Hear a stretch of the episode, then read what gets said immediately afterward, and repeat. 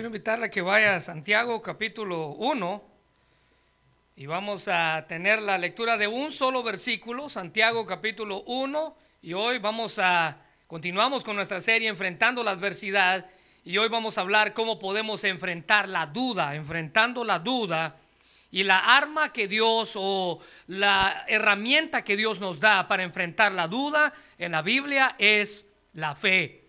Pero noto lo que dice Santiago capítulo 1 versículo 6, hablando acerca de las dudas que muchas veces vienen a nuestra vida. ¿En alguna ocasión usted ha dudado? Bueno, todos creo que lo hemos hecho de alguna manera u otra, pero déjeme decirle que la duda es un pecado delante de Dios. Es dudar de su capacidad, dudar de su amor, y ahorita vamos a hablar de todo eso. Pero note lo que Santiago dice en el capítulo 1, versículo 6.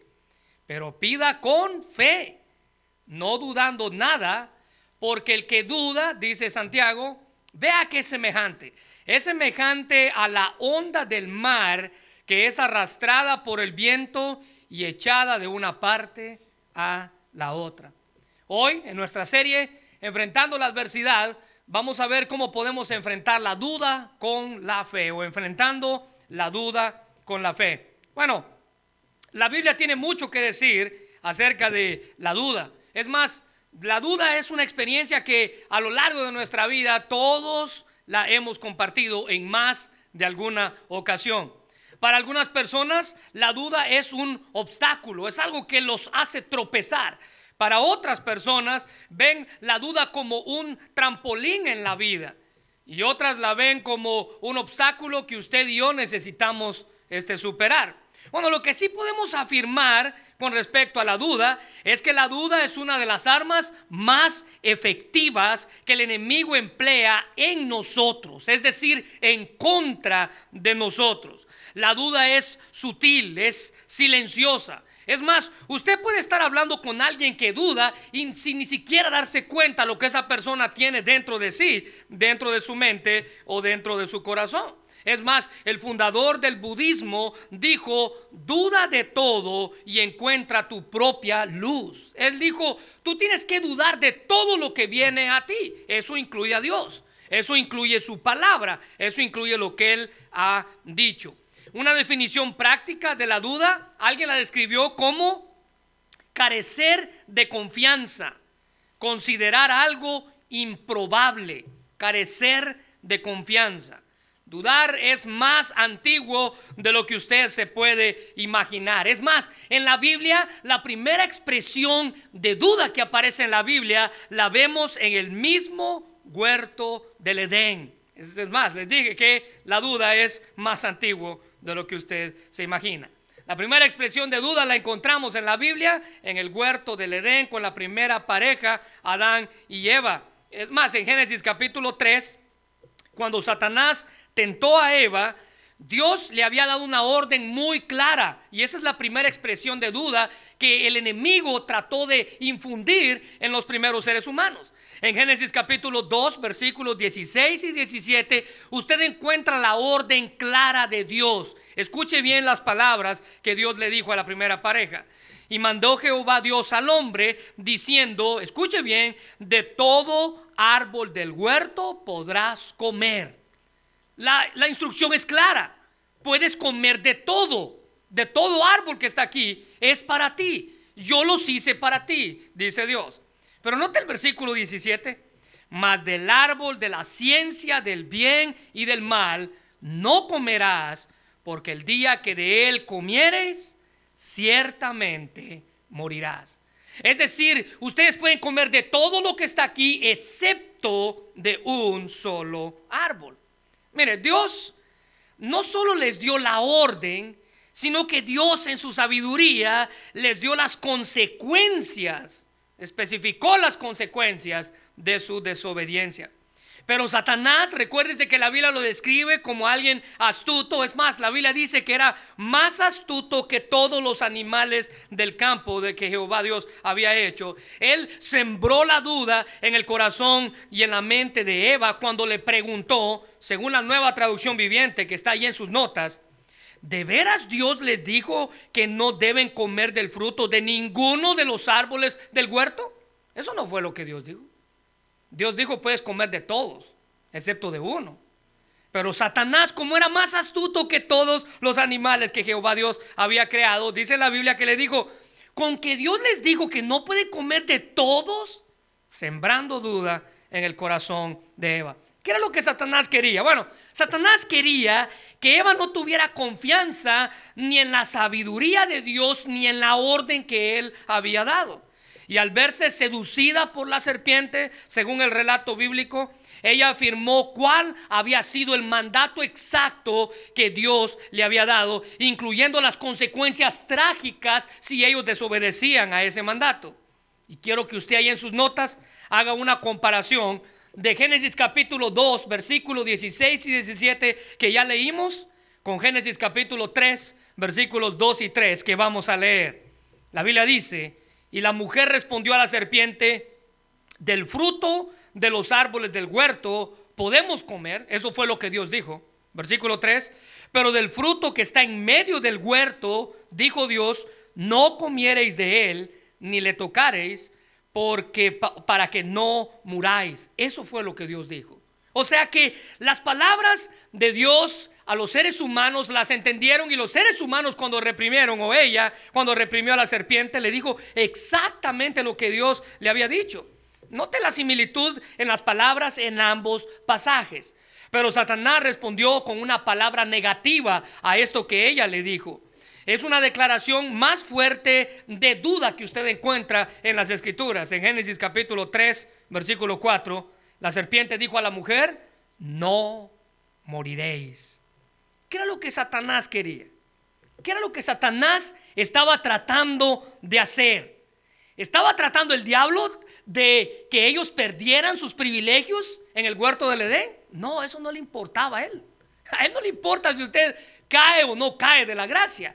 A él no le importa si él lo seduce a usted y usted pierde o no pierde sus privilegios delante de Dios. Lo que Satanás estaba tratando de hacer era que los primeros seres humanos dejaran de confiar en la sabiduría de Dios, que dudaran de lo que él decía. ¿Con qué les dijo eso? No, ustedes no van a morir, no les va a pasar nada. Y lamentablemente ese problema se ha extendido aún a nuestros días. Así que alguien dijo que la duda es una herramienta de Satanás para hacernos perder la confianza en la palabra de Dios y, que consideremos poco probable el juicio que Él tiene para nosotros. ¿Alguna vez ha dudado usted? Bueno, dudamos constantemente. Algunos dudan del amor de su cónyuge. Y es ahí donde vienen los celos y esas dudas que se tienen uno para el otro. Constantemente dudamos. Algunos dudan del amor de su pareja. Otros dudan incluso de la paternidad de sus hijos. Es por eso que hoy en día se ha hecho tan popular los exámenes de ADN, cuando antes esos exámenes se usaban para investigar casos importantes de muerte aquí en Estados Unidos.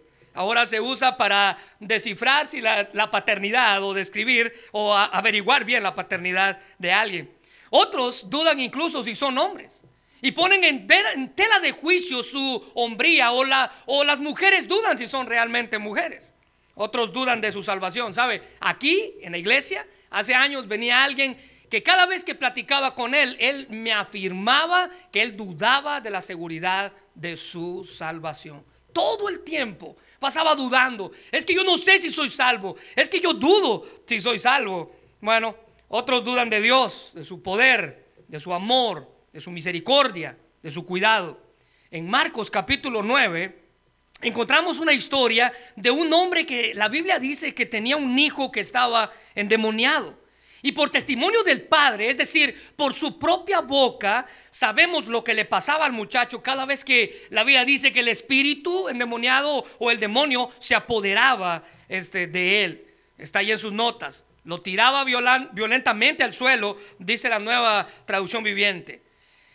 Y él echa espuma por la boca, rechina los dientes y se pone rígido. A menudo, más tarde, el hombre dice, el espíritu lo arroja al fuego o al agua para matarlo. ¿Se imagina que usted estuviera en esa condición?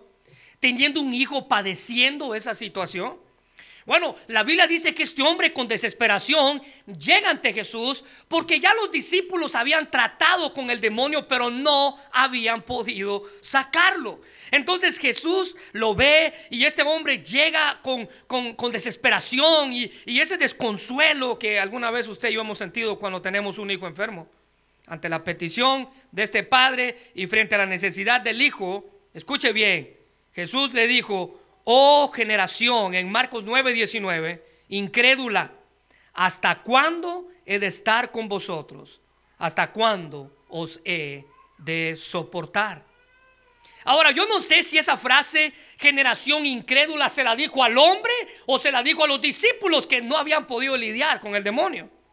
Pero lo que sí sabemos es que Jesús le dijo estas palabras a este hombre en esta gran necesidad. En el capítulo 9, versículo 23. Jesús le dijo, si puedes creer, al que cree, todo le es posible. Al que cree, todo le es posible. Me sorprende lo que Jesús le ha dicho a este hombre, tanto que él había ido con sus discípulos y no habían podido y ahora va con él y él le dice, mira, si tú crees, al que cree todo le es posible. Pero lo que me sorprende aún más es la respuesta del hombre en el versículo 24. E inmediatamente el padre del muchacho clamó y dijo, creo, ayuda a mi incredulidad. Mira, yo creo, pero no sé si es lo suficiente, dice este hombre. Mira, yo creo, pero no sé si es verdaderamente importante mi creencia delante de ti. Ayúdame. Mire, la nueva traducción viviente dice, sí creo, pero ayúdame a superar mi, mi incredulidad.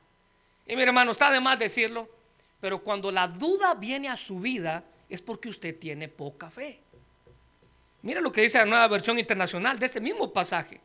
Ayúdame a mi poca fe. Es una consecuencia natural.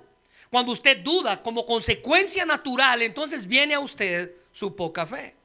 Así es que Dios nos ha dejado la fe, hermanos, para enfrentar la duda en nuestra vida una clase de adversidad que necesita ser enfrentada. Y Santiago aquí nos afirma que usted y yo debemos pedir con fe. Subraya eso en su Biblia, por favor. Pedir con fe. Eso quiere decir no dudando. Esto no significa, esto significa no solo que usted debe de creer en la existencia de Dios, sino reconocer que Él va a tener cuidado de usted. Cuando usted duda, usted duda de su cuidado, de su amor de su paz, de su misericordia. Esto implica depender de Él y confiar en Él, en que Él nos va a escuchar y Él va a responder a nuestras oraciones. El doctor Adrian Rogers decía que seguir a Jesús con dudas en el corazón es como manejar un carro que no tiene frenos. Imagínense. Manejar un carro que no tiene frenos, así es seguir a Jesús con dudas en el corazón. De ahí que Santiago dijera, mira, tú pide con fe, no dudando de nada. Porque al dudar aquí usted está titubeando de lo que Dios dice, de la confianza. Usted, usted tiene poca confianza y eso lo convierte en incredulidad. El doctor MacArthur afirma que la duda tiene que ver con estar dividido entre dos pensamientos diferentes dentro de uno mismo no solo como resultado de alguna indecisión mental, sino más bien como un conflicto moral, interno o por desconfianza de Dios. Y la comparación que Santiago usa aquí es aún más interesante. Él dice que aquel que duda, Santiago capítulo 1, versículo 6, es como la onda del mar que es arrastrada por el viento y es echada de una parte a la otra. ¿Sabe qué era lo que Santiago estaba diciendo aquí? Que alguien que duda es alguien inestable, mentalmente inestable. No está plenamente convencido de que la manera en la que Dios realiza las cosas es la mejor. Si usted ha tenido la oportunidad de ver el vaivén de las olas, usted puede darse cuenta de eso. Una ola no tiene control de sí misma. Ella está sujeta al viento, ella está sujeta a la marea, ella está sujeta, incluso algunos dicen que a la posición de la luna ella no está en control de sí misma. Ella no está en control de sí misma. Es decir, que la duda nos deja vacilantes como las olas del mar movidas de un lado para el otro. Un escritor decía que fuimos echados sobre la ribera de la fe y la esperanza, arrollados por el abismo de la incredulidad, elevados a la cima del orgullo mundano y por último arrojados a la arena de la desesperación y la aflicción, tal como una ola hace en el mar y termina o desemboca en la arena. Pero al, enfrentar y vencer la duda, Dios nos ha dejado la fe. Y alguien ah, describió a la fe como el resultado de la suma entre creencias y la confianza. Consiste en descansar en la persona de Dios y en la palabra que Él nos da. Eso es fe. Es el resultado de la suma de creencias y la confianza que usted y yo podemos depositar en, Dios. Consiste en descansar en la persona de Dios y descansar en la palabra de Dios. Eso es fe. La Biblia describe la fe como un escudo que debe ser levantado en el campo de la batalla. Efesios capítulo 6, versículo 16 dice, sobre todo, tomad el escudo de la fe, con el que podáis apagar los dardos de fuego del maligno. Mire, este escudo al cual Pablo se estaba refiriendo, hacía referencia a los escudos que los romanos llevaban a la guerra. Es más, algunos dicen que cuando Pablo estaba escribiendo Efesios 6, él estaba viendo a un soldado y estaba describiéndolo. Recuérdese que ahí está la armadura del cristiano. Pero esta, esta es la única arma de defensa que la armadura presenta, es el escudo de la fe. Y en aquel tiempo los ejércitos mojaban la punta de sus flechas con un veneno mortal, tanto que la flecha no tenía que entrar al cuerpo, sino solamente tenía que rozar el cuerpo del soldado para que el soldado cayera muerto. O es más, algunos consideran que mojaban la punta de las flechas en algo que se llamaba alquitrán y que prendían fuego, que era especie, una especie de combustible natural que se usaba en aquella época, y así podían quemar al, al ejército enemigo.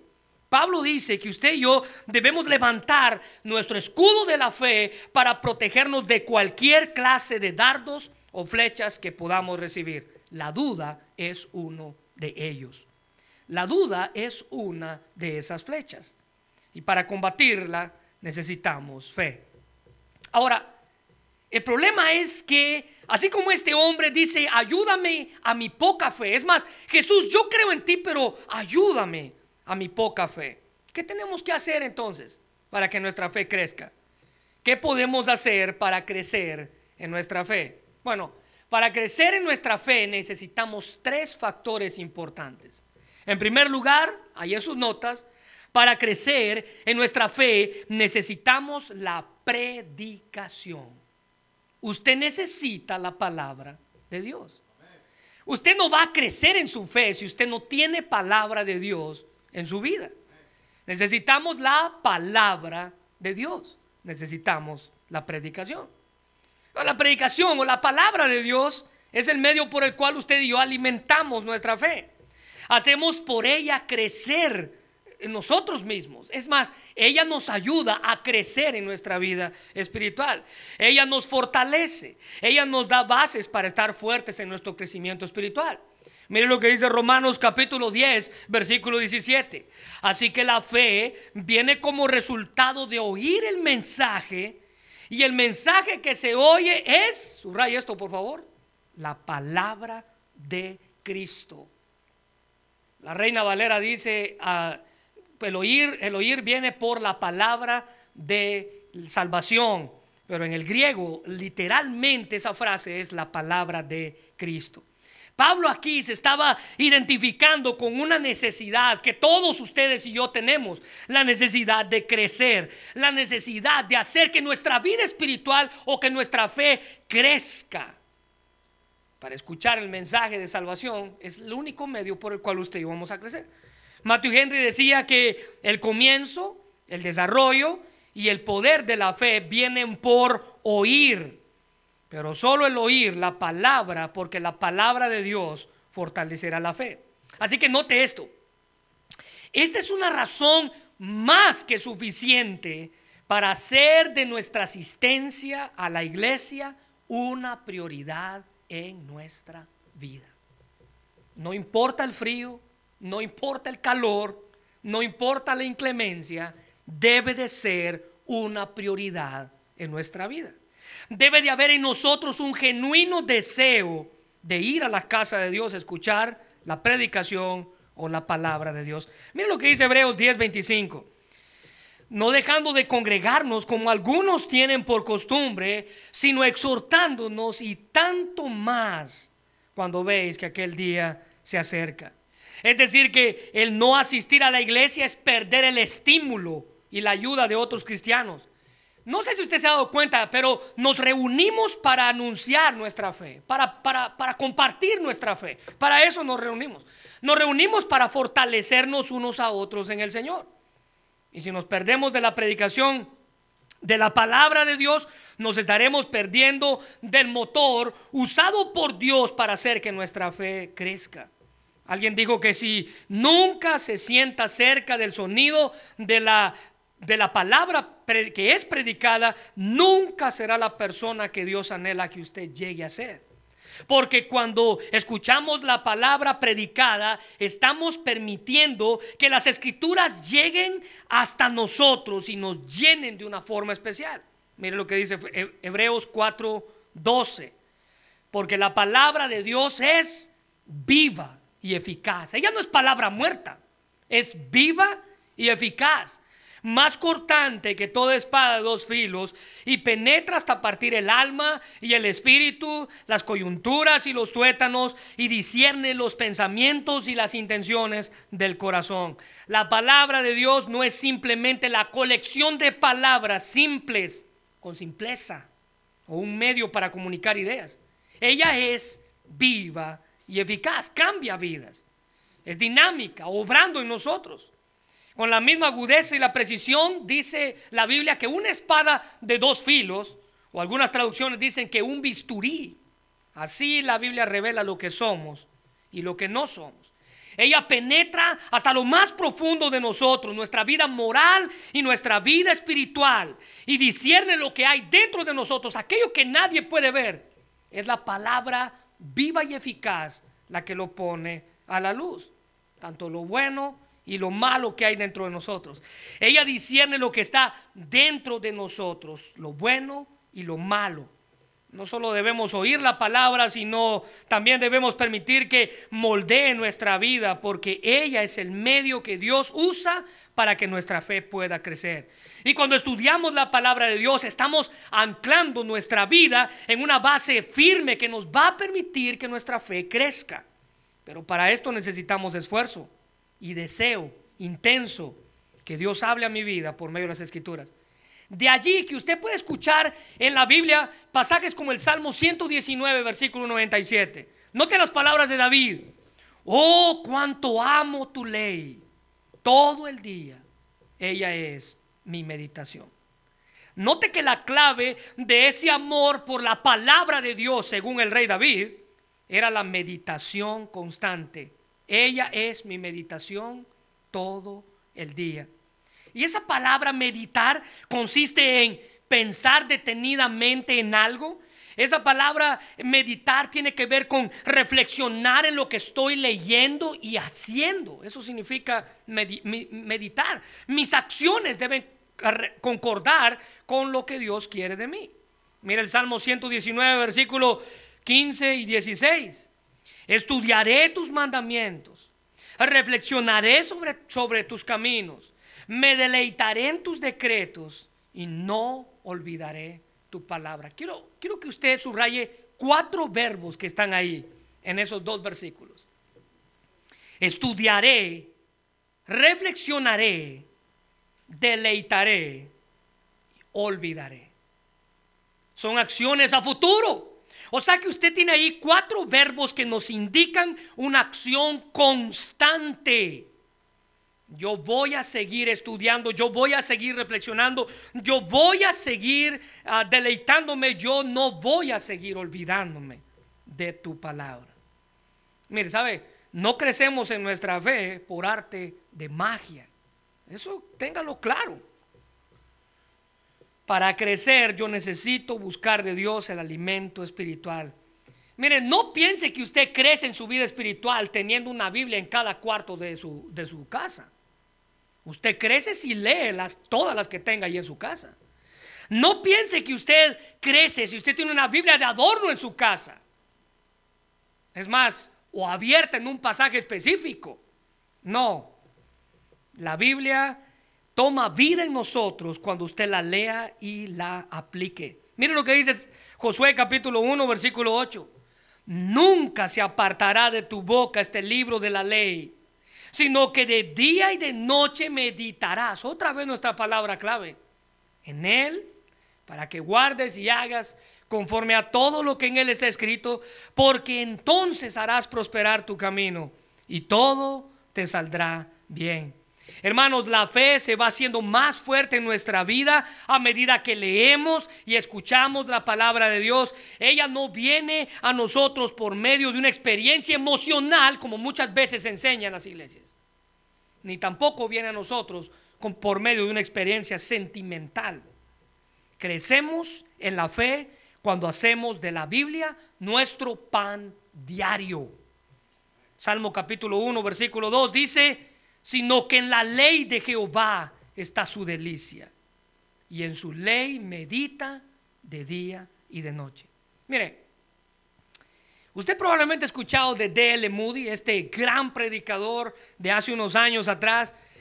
En una ocasión, en uno de sus diarios, él escribía, yo oraba para pedir fe y pensaba que algún día la fe descendería a mí y me sacudiría como un relámpago, dice él.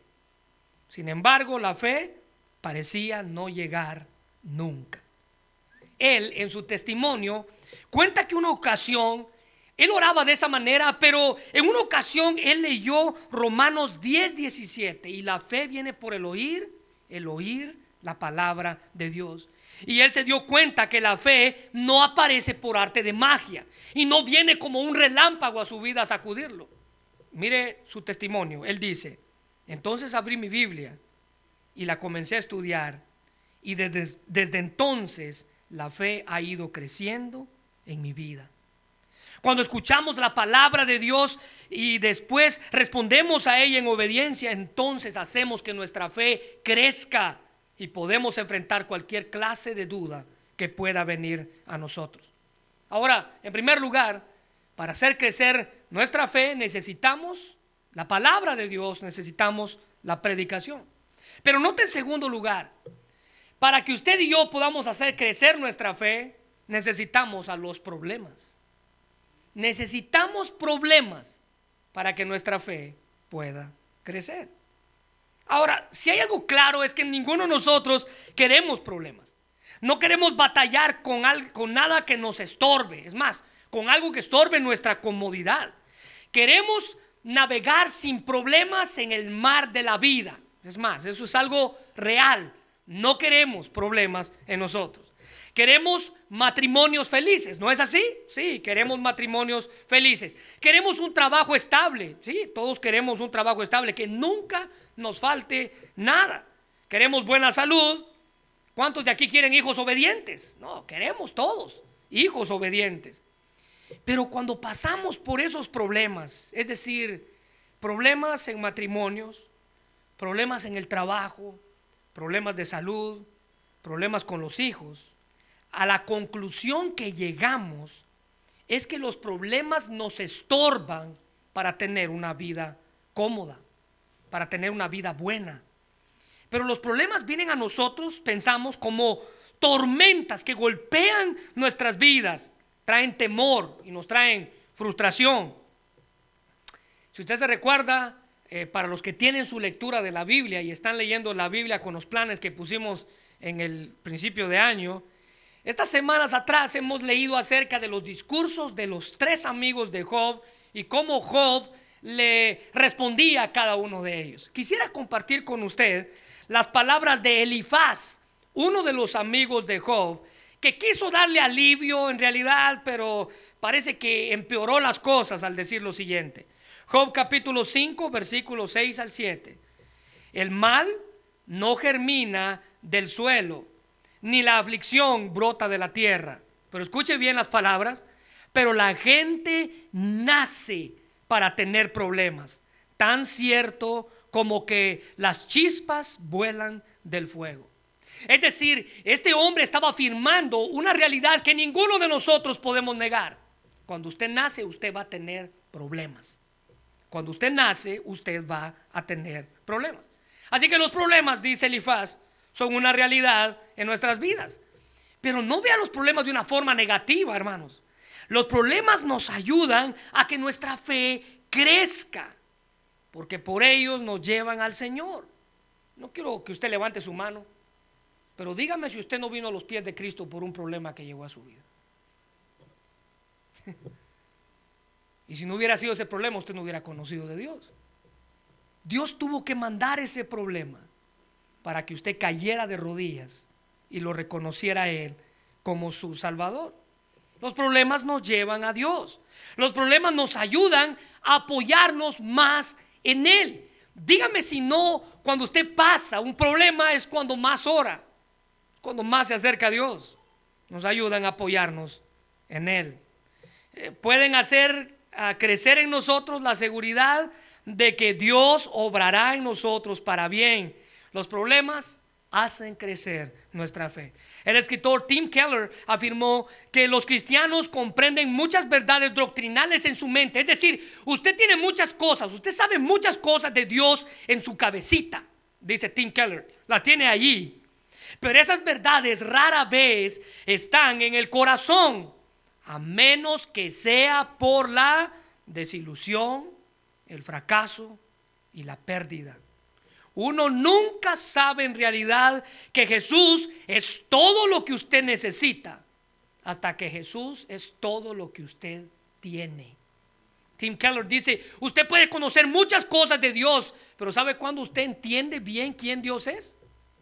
Cuando Él es todo lo que usted tiene. Una inclinación natural en nosotros, hermanos, en nuestra vida, a confiar en nosotros mismos a responder de acuerdo a nuestro propio entendimiento. Pero cuando aparece un problema que es mayor que nuestra capacidad para resolverlo, entonces nos damos cuenta cuán incapaces somos y cuán inadecuados somos para las cosas que enfrentamos.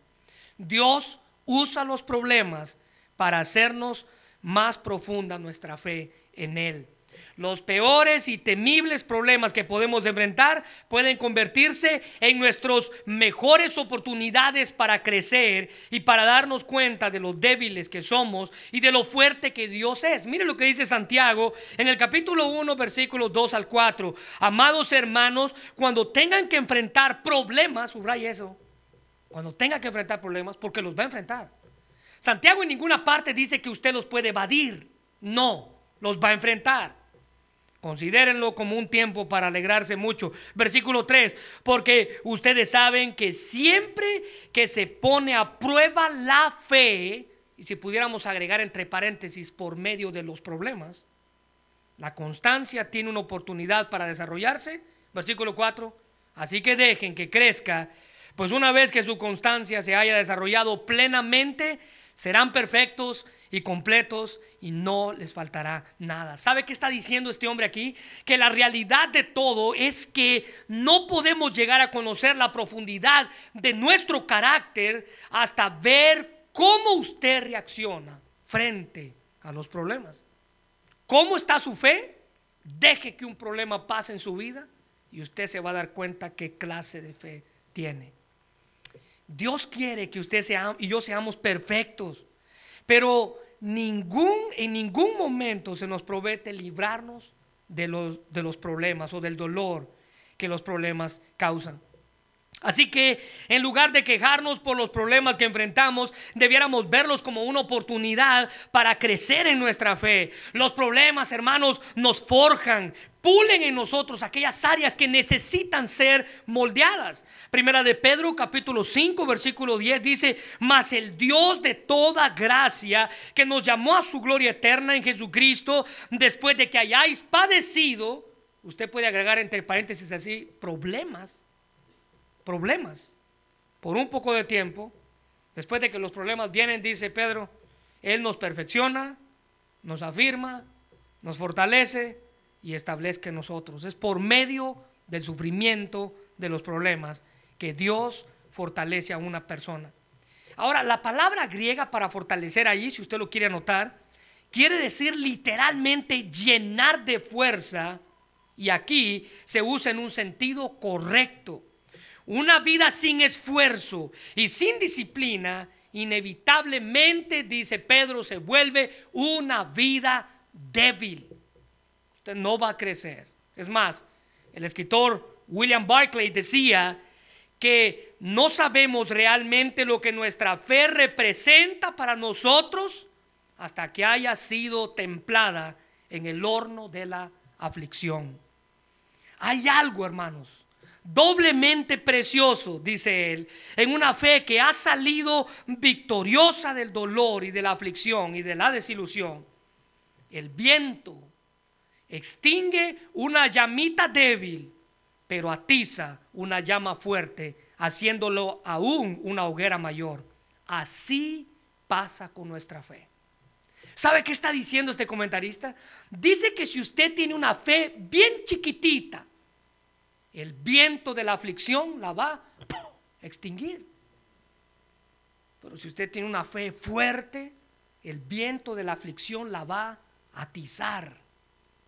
Romanos capítulo 5, versículo 3 al 4 dice, también nos alegramos al enfrentar pruebas y dificultades, porque sabemos que nos ayudan a desarrollar resistencia. Y la resistencia desarrolla firmeza de carácter. Y el carácter fortalece nuestra esperanza segura de salvación. ¿Sabe por qué usted duda de su salvación hasta el día de hoy? Por la debilidad de carácter que usted tiene. Ahora, eso significa, hermanos, esa duda, incluso de la salvación, como lo hemos dicho, significa que experimentaremos dificultades que nos ayudarán a crecer. Eso es lo que Pablo está diciendo aquí en Romanos 5. Nos alegramos al enfrentarlas, dice él, las pruebas y las dificultades, no porque nos guste el dolor, no porque nos guste sufrir, sino porque sabemos que Dios usa los problemas en nuestra vida para edificar nuestro carácter y fortalecer nuestra fe. Los problemas que enfrentamos agudizan nuestra paciencia, la que a su vez fortalece nuestro carácter, dice Pablo, y a su vez crece nuestra confianza en Dios, y a su vez nos da seguridad para el futuro. Todo viene como consecuencia de una de la otra. Damos gloria a Dios por las oportunidades de crecer y por permitirnos enfrentar las pruebas que fortalecen nuestra fe. Ahora, note en segundo, en tercer lugar, perdón. En primer lugar, necesitamos la palabra de Dios, la predicación. En segundo lugar, necesitamos a los problemas, pero note en tercer lugar. ¿Sabe qué es lo que usted necesita para hacer que su fe crezca? Usted necesita a las personas.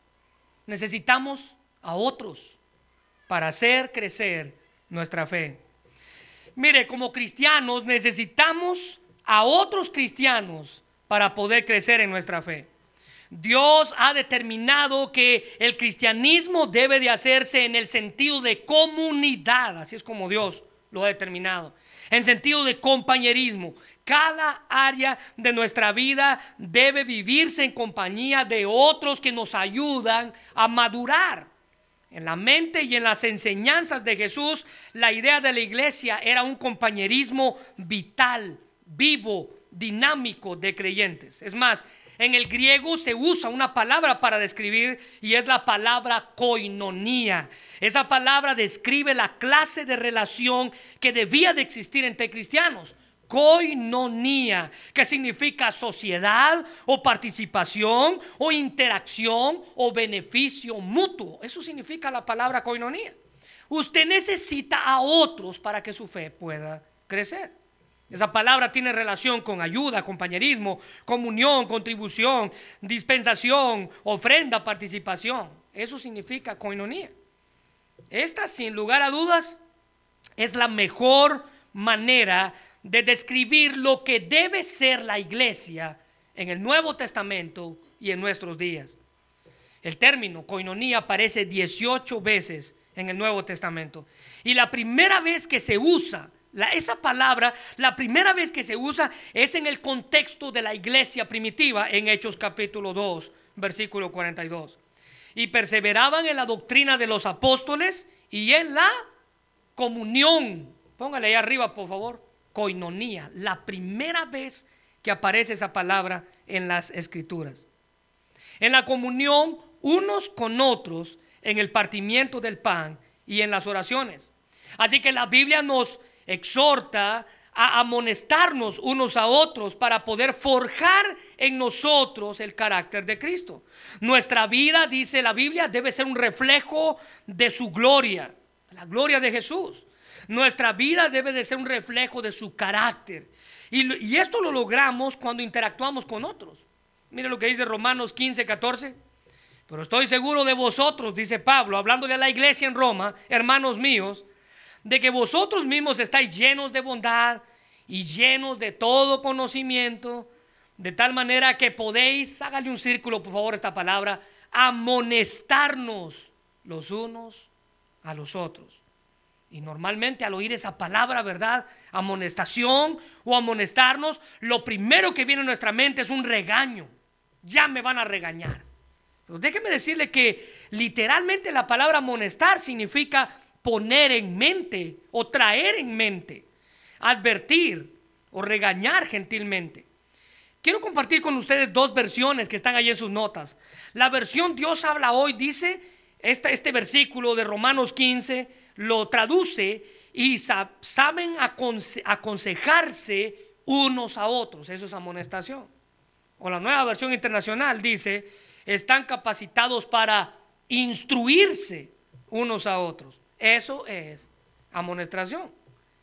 El, escritor y comentarista Vine dice que la diferencia entre amonestar y enseñar parece ser que la primera advierte sobre las cosas malas o incorrectas, mientras que la segunda tiene que ver principalmente con impartir verdades positivas. Usted y yo como iglesia creemos en nuestra fe crecemos en nuestra fe cuando creemos que podemos amonestarnos unos a otros para ayudarnos a madurar. Mire lo que el rey Salomón dijo en Proverbios capítulo 27, versículo 27. Como el hierro se afila con el hierro, así un amigo se afila con su amigo. Es decir, que para poder crecer en nuestra vida necesitamos la vida de otros cristianos. Necesitamos a otros. Matthew Henry afirmaba que aquí, en este pasaje de Proverbios, se nos advierte que nos fijemos con quién conversamos. Se nos manda que tengamos en cuenta que al conversar, el hacernos mutuamente más sabios y mejores. Ese es el propósito, dice eh, Salomón. Cuando usted conversa con otro, usted está tratando de hacer más sabio a la otra persona. Así que en ocasiones Dios nos fortalece cuando estamos totalmente solos, pero Dios también usa la compañía de otros para fortalecer nuestra fe. Dios usa las palabras de otros para fortalecer nuestra fe. Dios usa la presencia de otros en nuestra vida para fortalecer nuestra fe. Para enfrentar la duda que necesitamos, para enfrentar la duda necesitamos crecer en nuestra fe y esas diversas ocasiones, muchas veces la fe de otros nos ayuda a nosotros. Miren, Marcos capítulo 2 tenemos una historia que se aplica a esto. En Marcos 2 se nos relata la historia de Jesús sanando a un paralítico. La Biblia dice que Jesús estaba en una casa en Capernaum. Muchos dicen que era la casa del apóstol Pedro. Y todos los que estaban allí llegaron porque Jesús estaba enseñando. La casa se llenó, no cabía nadie. Dice la gente que hasta fuera de la casa estaba allí escuchando el mensaje de salvación. ¿Cómo un hombre paralítico podría hacerle camino entre la multitud para llegar hasta Jesús, para que éste le sanara?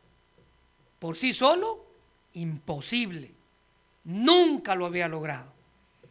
Pero para la bendición que la Biblia nos muestra de otros que están a nuestro alrededor, la Biblia dice que este hombre tenía cuatro amigos que hicieron hasta lo imposible para ayudarlo a llegar a los pies de aquel que podía ser su solución.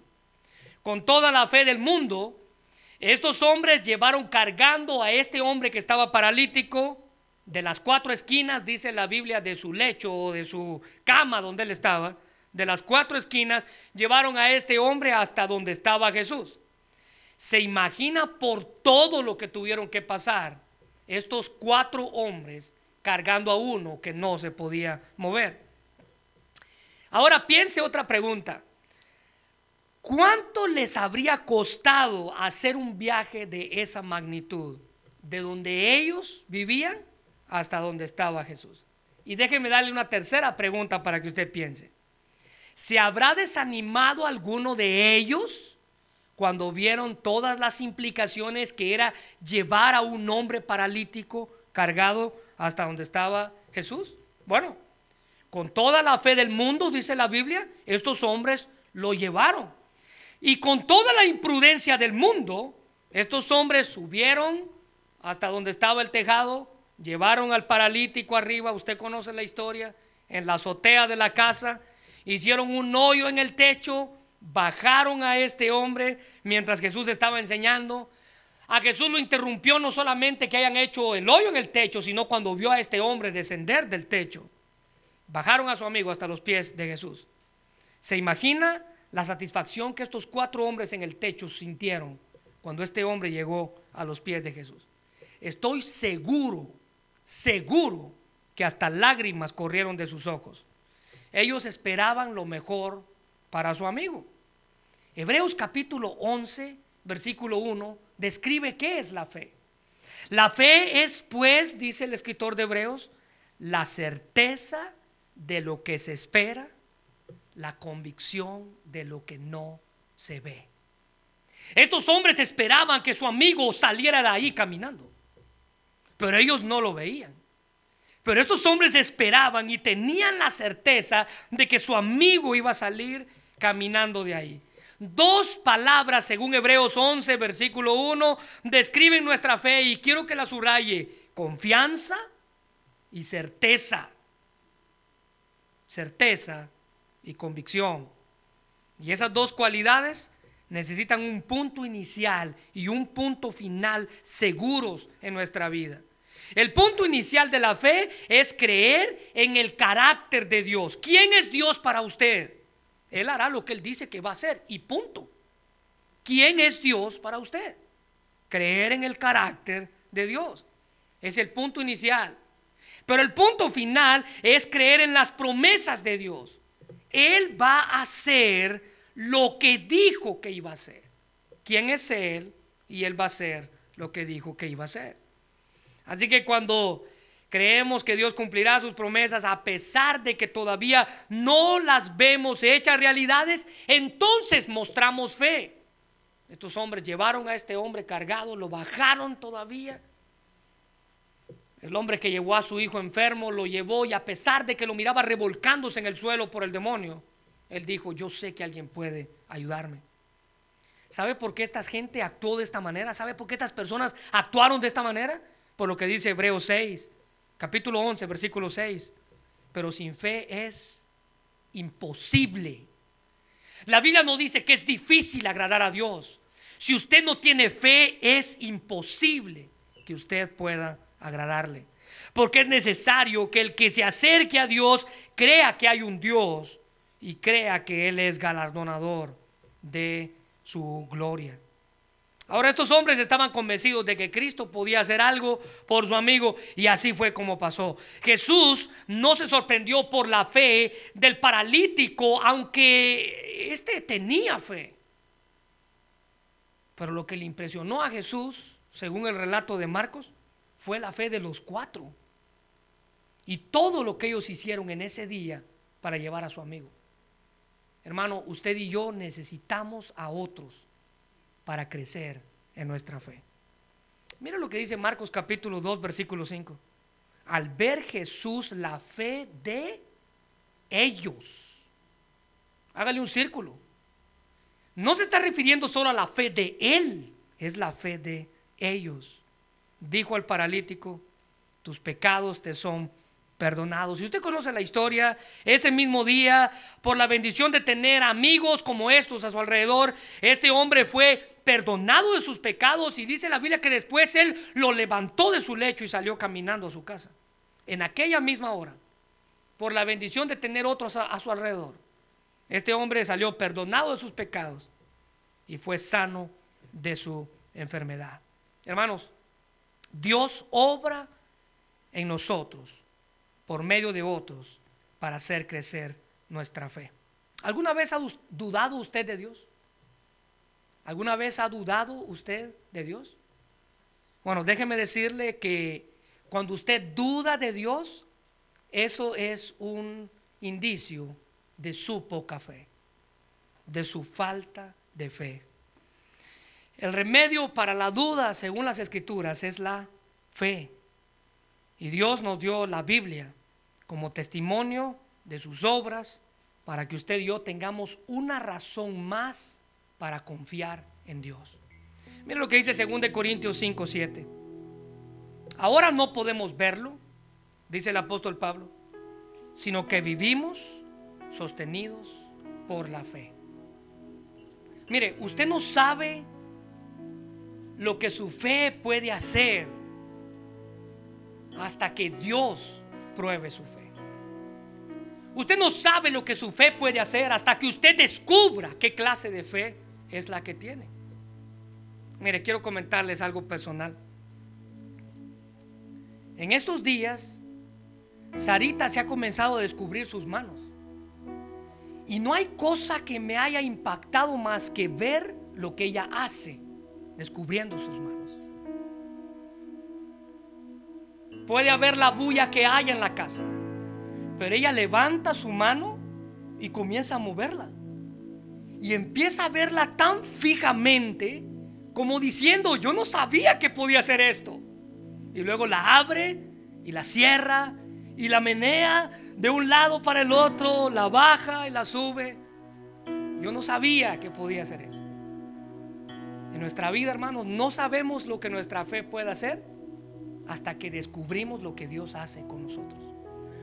Así que para enfrentar la duda usted necesita fe.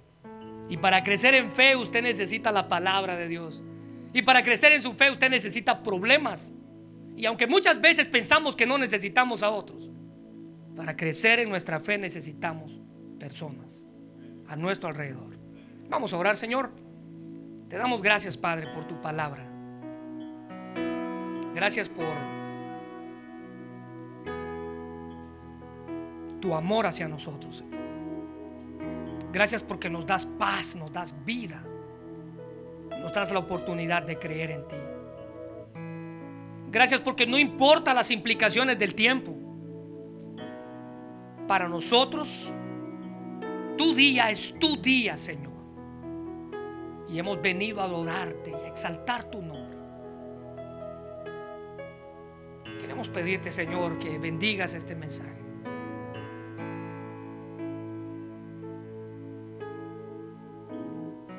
Dios, tal vez alguien que está aquí está sufriendo de dudas en su vida. Los celos son dudas. La falta de fe son dudas.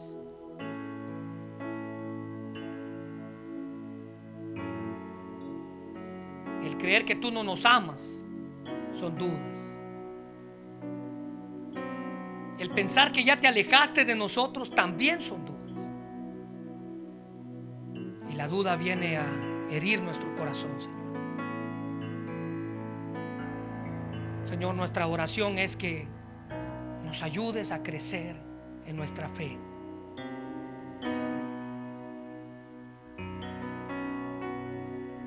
Gracias por lo que has hecho en nuestra vida, Señor.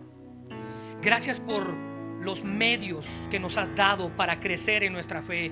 Gracias por una iglesia que predica tu palabra, Señor. Gracias por las células que predican tu palabra. Gracias porque podemos tener constante mensaje de tu palabra en nuestra vida.